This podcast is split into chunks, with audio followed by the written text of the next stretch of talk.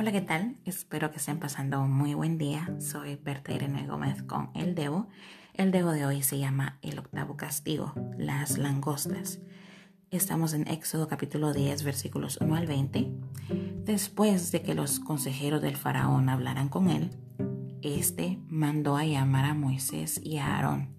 Les dijo que estaba bien que fueran a adorar a Dios, pero no todos otra vez está aquí condicionando el faraón a Dios. Pero Moisés le contesta en el versículo 9 que todos ellos, es decir, todos los israelitas, deben ir.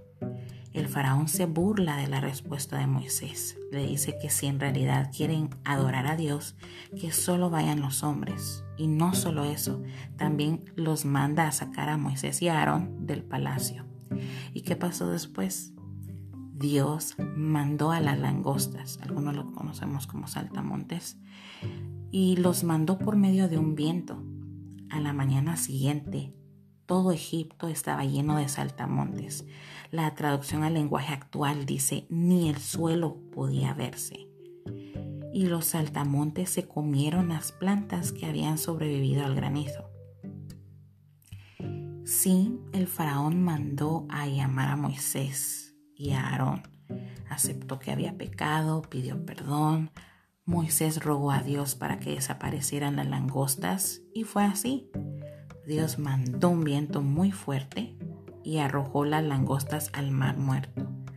Pero el faraón siguió terco, con el corazón endurecido. Él únicamente había pedido perdón para que desaparecieran las langostas. Así también hacemos nosotros. A veces admitimos haber pecado, pedimos perdón, sabiendo que no vamos a cambiar o solo nos acercamos a Dios hipócritamente cuando tenemos una necesidad, buscando un beneficio o buscamos únicamente la salvación sin un arrepentimiento verdadero, sin amor o temor a Dios. Cuidemos de no hacer esto porque es triste cuando solamente te buscan por interés. No nos gusta que nos hagan eso, ¿verdad? Entonces, ¿por qué lo hacemos con Dios? No lo volvamos a hacer. Dios de verdad nos ama. Amemos a Dios de verdad entonces. Dios te bendiga. Gracias por leerme, escucharme, ver los videos. De verdad espero que no solo estemos aprendiendo juntos, sino que también pongamos en práctica la palabra de Dios. Nos vemos a la próxima.